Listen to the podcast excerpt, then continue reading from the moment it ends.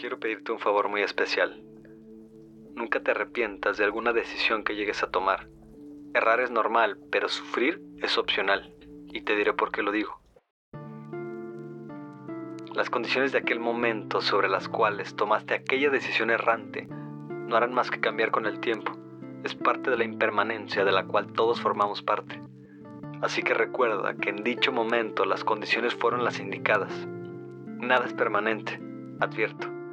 Así que no puedes esperar que las condiciones implicadas permanezcan, ¿cierto? Lo que ahora te queda es, con las condiciones actuales y poco cabales, tomar nuevas decisiones que te encaminen por distintos canales. Mira a tu alrededor, atento a la vida, sus oportunidades y sus señales. Camina y construye con tus propios bienes. No envidies lo que no tienes y mejor aprecia lo que ya tienes.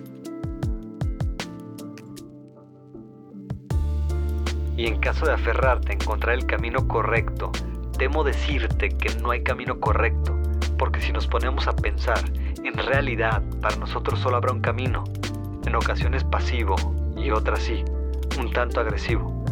Así que camina, que no hay camino sin caminante, y si crees haber salido del camino, te digo, Solo caminando lo tendrás de nuevo por delante. Aquí un consejo de alguien que ya recorrió parte de aquel camino que te espera. No cargues con lo que ya no te sirva. Aligera la carga y suelta lo que ya no pinta. Que durante el camino se presentarán cosas distintas, cosas valiosas y de buena pinta. Y si cargas con todo a la vez, te será pesado. Podrás enfermar. Y en algún momento, algo en el camino podrás sin querer soltar pudiendo haber sido algo que valiese más que aquello a lo que tanto te aferraste en llevar. Lleva solo lo esencial, y si no estás seguro de qué es lo esencial, consulta a la intuición. Ella será tu manual.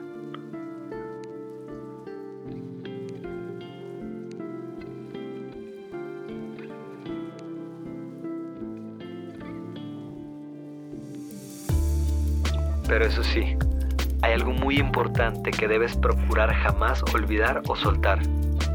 Tu persona. Dimensiona y mantente siempre como prioridad. Vela por tu estabilidad. No te dejes engañar cuando te llaman egoísta y mucho menos narcisista. Contesta que es amor propio y que es importante antes llenarte de él para que subsista.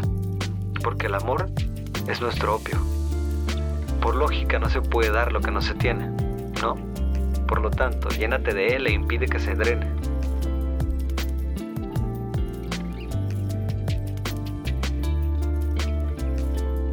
pero igual, reconoce que eres uno más que camina cuando te permites perder amor en tu vida por amor a la vida misma.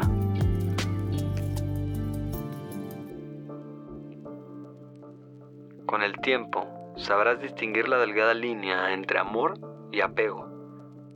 Pero descuida. Toma tiempo. Yo sigo siendo un aprendiz en aquello.